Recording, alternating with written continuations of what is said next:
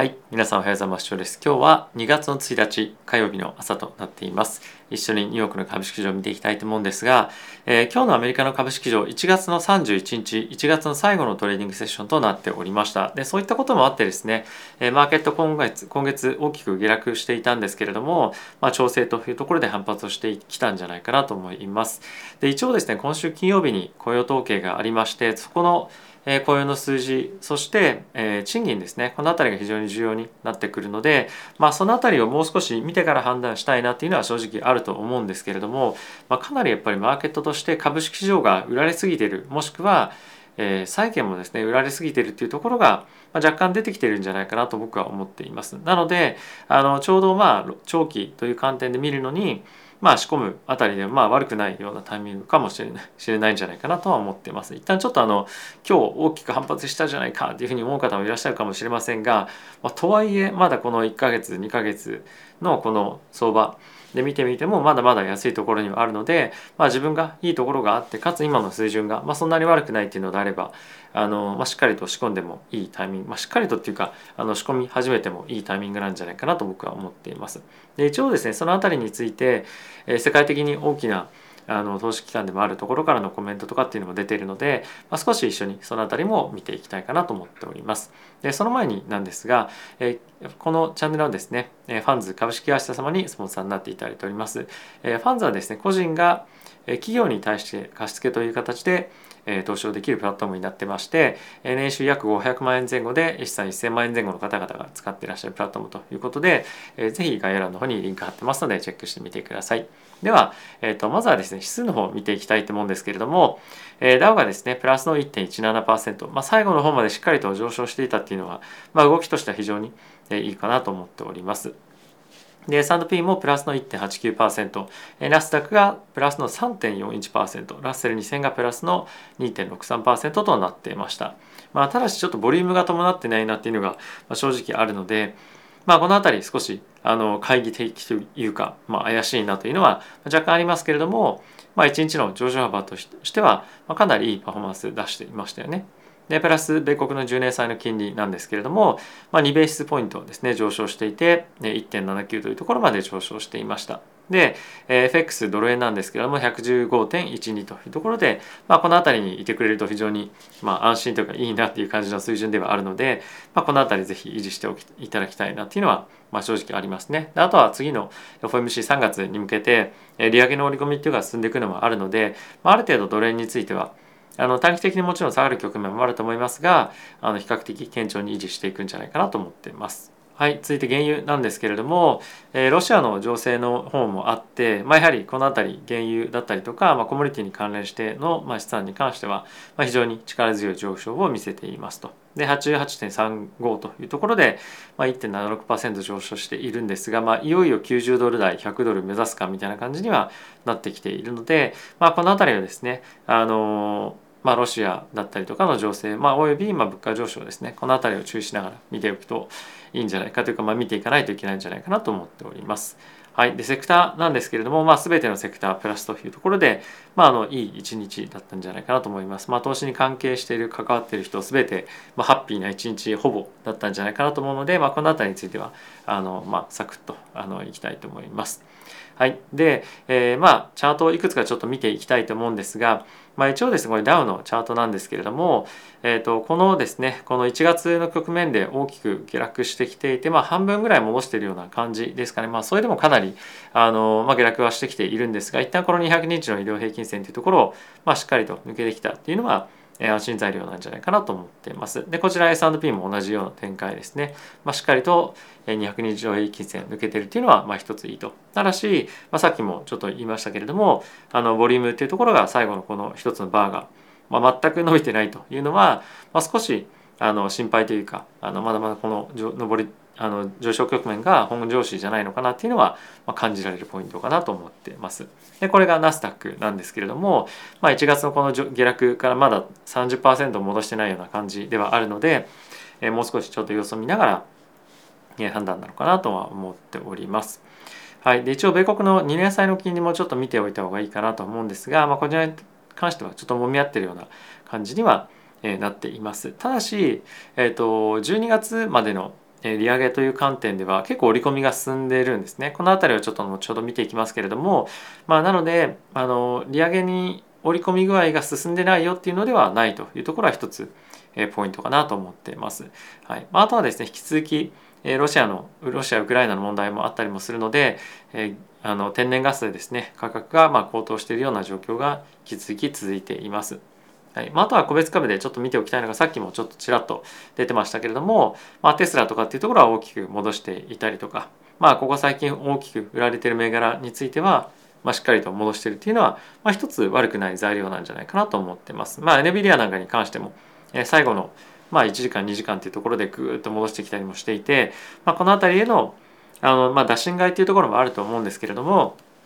あの反転を狙ってというところだったりとか、まあ、ある程度長期的に仕込みたいよねっていう人は結構積極的に動き始めてるっていうのは今のレベル感ではあるんじゃないかなと思っております。はい、でここからちょっとニュース見ていきたいと思うんですが、え今日はですねいろんなフェット関係の人からコメントが出ていました。でまずはですねこのサンフランシスコ連銀総裁の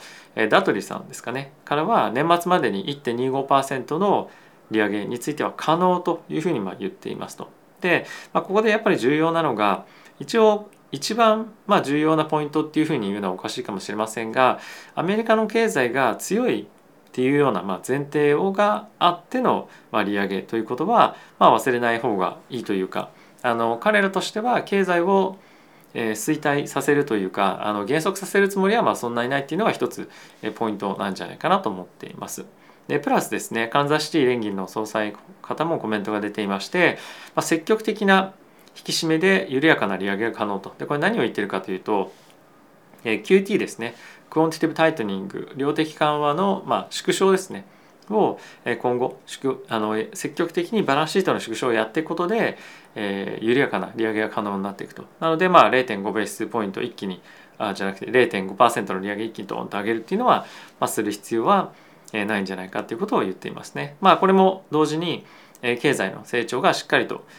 保てることが最低条件かつ、それを崩すつもりはそもそもありませんっていうのは、一つ積極的にはコメントしていたポイントでもありましたので、まあ、その辺りはあの安心感っていうわけじゃないんですがあの一つ彼らの意図として、ま、どういったことを考えているのかというところは分かる内容コメントだったかなと思います。はい、あとはですねアトランタ連議の総裁からもコメント出ていて3月の5ベース50ベースポイントの利上げには好む政策ではないと、まあ、これについてはかなりマーケットで安心感やっぱり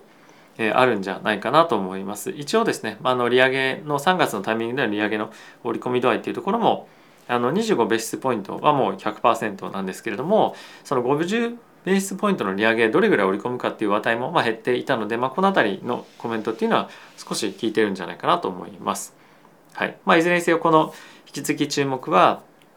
3月の FOMC で、まあ、どれぐらいの利上げかっていうところもあるんですが、まあ、そこよりも今後今先に12月までのタイミングで何回利上げをするのかっていうところの方向に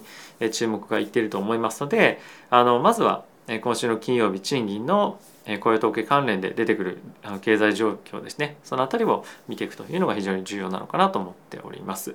で、えこちらがですね12月までにどれぐらい利上げを織り込んでいるかっていうのを、まあ、見るチャートでもあるんですけれども、えっと、先週とまあ1日前とトレーディングセッションでいう1日前が、まあ、大体60%ちょっとが利上あの 5, 5回の利上げ織り込み具合だったんですね。で今に関してはもう7割ぐらいまで、えー、来ています。7割超えてるかな？7割超えてるぐらいまで来ているので、まあ、結構ですねある程度もそこがあのエコノミストがどうだとかっていうところとは別に金利を見てる人たち金利のトレーダーの人たちからすると、まあ、ある意味コンセンサスに、まあ、なってきているというかもうほぼほぼなってるんじゃないかなと正直思います。でこの辺りはもちろん雇用統計だったりとか、まあ、いろんな人の発言を聞きながらあの織り込み状況は変わっていくんですけれども、まあ、現在のところまあ、あの4回利上げよりも7回利上げをやるっていうふうに思ってる人が、まあ、多いっていうのは現状のトレーダーでは、まあ、今の状況かと思います。この辺りはあの一つあの皆さんも意識しておくべきポイント見ておくべきポイントだと思うので、まあ、頻繁にこの辺り取り上げていこうかなと思います。で、まあ、そんな中ではあるんですけれども、まあ、世界で一番大きな資産運用会社であるブラックロックがですね、えー、米国の債券ですねのアンダーウェイトを、えー、まあ引き下げますと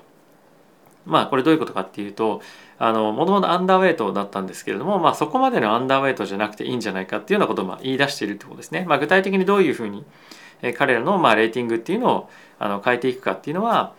今後なんですけれども、まあ、前まではものすごくアンダーウェイトみたいな感じで言ってたんですが、まあ、ちょっとですね債券の売り金利上昇っていうところが行き過ぎてるんじゃないかっていうことをまあ言っています。なので、まあ、そういったところからある程度、まあ、ニュートラルまではいかないまでも、まあ、総悲観っていうような感じの状況はもう一旦終わったんですよねみたいな感じのことをまあ言い出してると。でこれやっぱり株式にもあの同時に言えると思っていて、まあ、テックイコールもしくはそのハイパーグロスイコール全売りみたいなところは、まあ、ある程度終わりつつあるのかなと思っています。で、まあ、 hyper growth が強烈な反発をこれからしてくるというよりも、まあ、徐々に GAFAM だったりとか決算が非常に良かったかなり硬いテック銘柄を中心に資金が戻り始めるんじゃないかなと僕は思っています。まあももうすでに入ってきてると思うんですけれどもそういうような動きの展開に僕はなってくると思います。なので、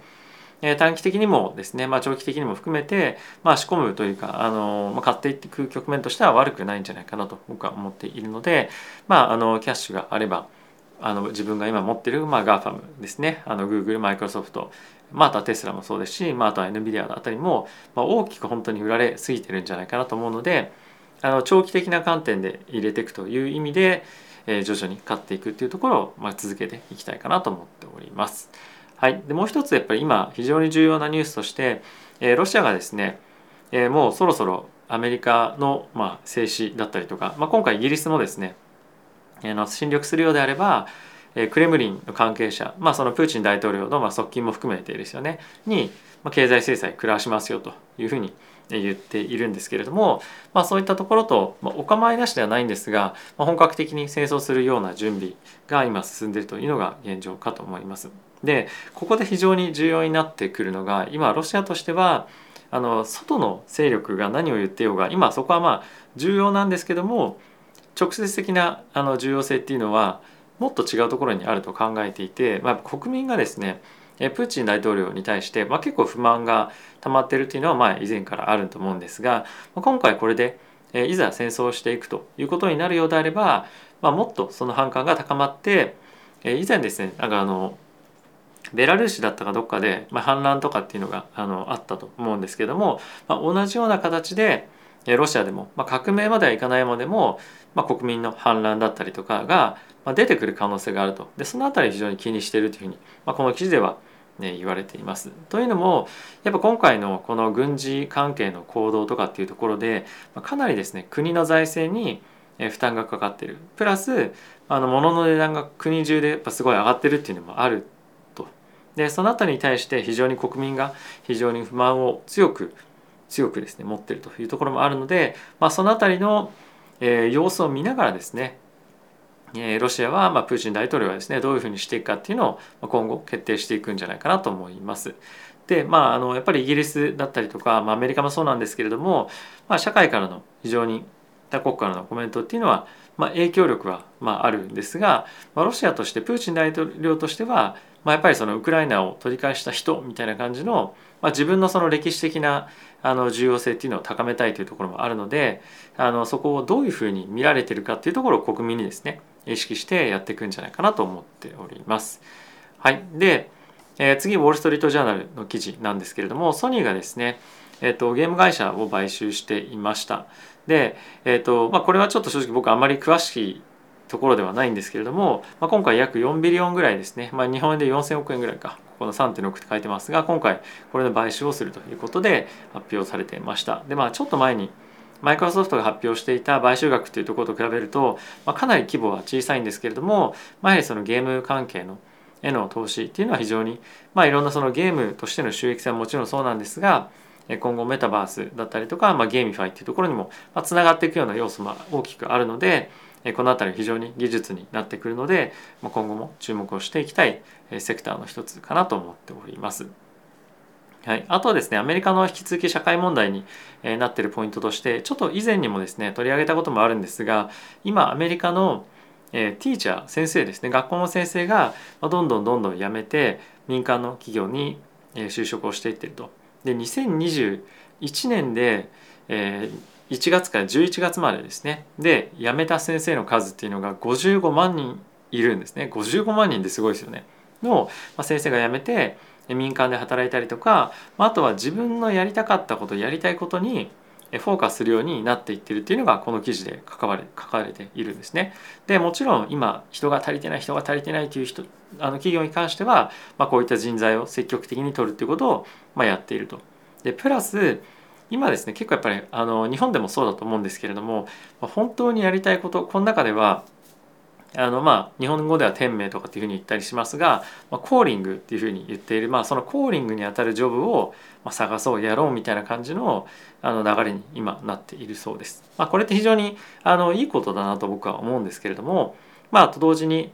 あの先生っていう職がどんどんどんどん失われていくことによってあの生徒がやっぱりあの十分な教育を受けれないっていうのは、まあ、あのその側面はあんまり良くないと思うんですね。なのでまあここをどういうふうに解決していくのかっていうのは、まあ、やっぱりそのアメリカだけじゃなくて世界中の課題にはなっていくと思いますしやっぱりその教育なしにはなかなかやっぱり将来の人材っていうのは育たないというところもあると思うので、まあ、あの社会的にはいい流れかとは思うんですが、まあ、その先生がまあいなくなるっていうことをどういうふうに補完してもしくはその先生っていう職を魅力的にするためにどういうふうな対応を国だったり自治体がしていくのかっていうのは注目して見ていきたいかなと思っております。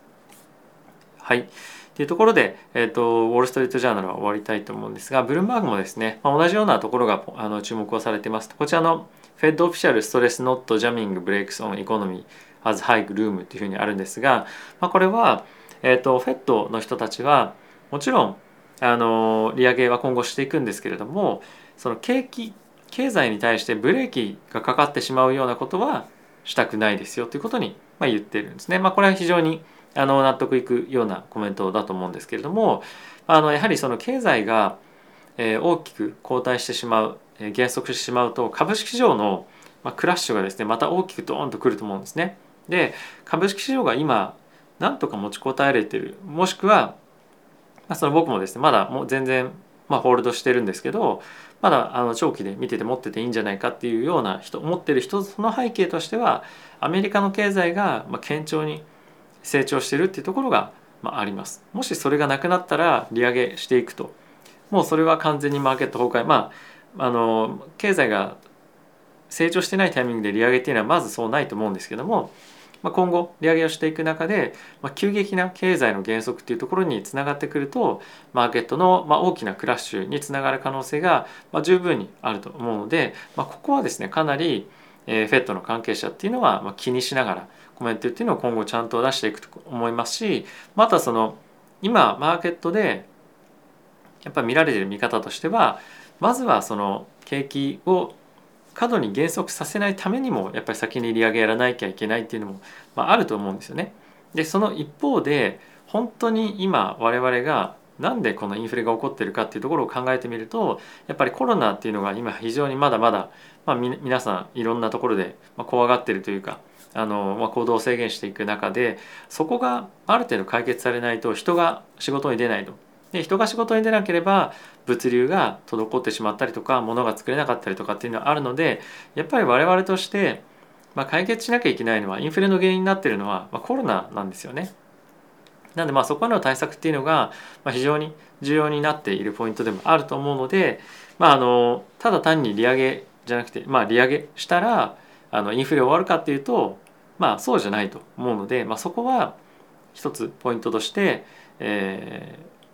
まあ、我々としても考えておくべきじゃないかなと思ってます。コロナがもし続いてしまう、まあ、今のような状況が続いてしまうであればおそらく利上げについてはもうちょっと加速していく来年に向けても加速する可能性も十分あると思うので、まあ、そこはですね両にらみで、えー、ちゃんといかなければいけないというのが、まあ、ポイントかなと思います。コロナについては今あんまりあのニュース出てこなく、えー、なりましたね。まあ、今日も、えーとモデルナのえワクチンですかね、まあ、正式に承認みたいな感じにあったんですが、まあ、我々が欲しい情報としてはそのオミクロンに関連したワクチンが現在どういう状況で開発されているのかっていうところだと思うんですがまだこの2月の前半のタイミングではおそらく出てこなくて早くてもどんなに早くても2月の中旬から後半にかけてだと思うので、まあ、その辺りのニュースが結構マーケットをですね今後大きく左右していくような要因にもなるんじゃないかなと思っております。はい。ということで皆さん今日も動画ご視聴ありがとうございました。えー、非常にあの難しい局面というか判断をどうしようかなってちょっと悩むような局面でもありますけれども、まあ、長期か短期かっていうところも非常に、えー、長期で投資するか短期で投資するかっていうところも判断する影響にもあると思いますし、まあ、あとどれぐらいキャッシュ持ってるかっていうところにも、まあ、あると思いますが今からキャッシュ作ろうとするのはちょっと僕は遅いかなと思うので、えーまあ、ひたすら僕はまああのもともと売るつもりはないんですけども、まあ、積んでいくポジションを積んでいくっていう方向で、まあ、僕はやっていこうかなと思います。まあ、あの前にもちょっと話したことがあるんですがもちろん今あの利上げだどうこうだっていう感じで、まあ、非常に難しい局面ではあるんですけれどもあの長期で見た時に米国株の成長はまあ続いていくという前提のもと持っていればあの、まあ、どんな調整局面でも、買いにはなるんですよね。なので、まあ、もしそういう方向に考えているでかつあの、まあ、長期的に米国に投資をしていこうというのであれば、まあ、少しずつ買い始めるもしくはあの、まあ、少しポンと買ってみるっていうのも、まあ、悪くないタイミングだと僕は思っています。はいまあ、無理に投資をする必要はないんですけれども、まあ、ある程度自分のストレスにならない範囲で少しずつ入れていくっていうのはやっぱり米国の株式投資をしていく上で、まあ、非常に重要なあの戦略じゃないかなと思うのでまあ一つの参考になればと思っております。はいということで今日も皆さん動画ご視聴ありがとうございました。えー、まあちょっと別のチャンネルでも言ったんですけども今日はあのあ赤ちゃんがですね家に初めて来る日になってるので、ま、ちょっと朝からまた準備して迎え入れたいかなと思っております。まあ、非常に新しい、まあ、家族が増えて、まあ、子供ももう一個長男もいるんですけど赤ちゃんを見てどういうふうに反応するのかっていうのも楽しみですしあの大変なこともあると思いますがえ楽しみながら家事も育児もやっていこうかなと思っております。えこれからも動画配信ですね、できるだけ続けていきたいと思いますので、今後もどうかよろしくお願いいたします。ということで、また次回の動画でお会いしましょう。さよなら。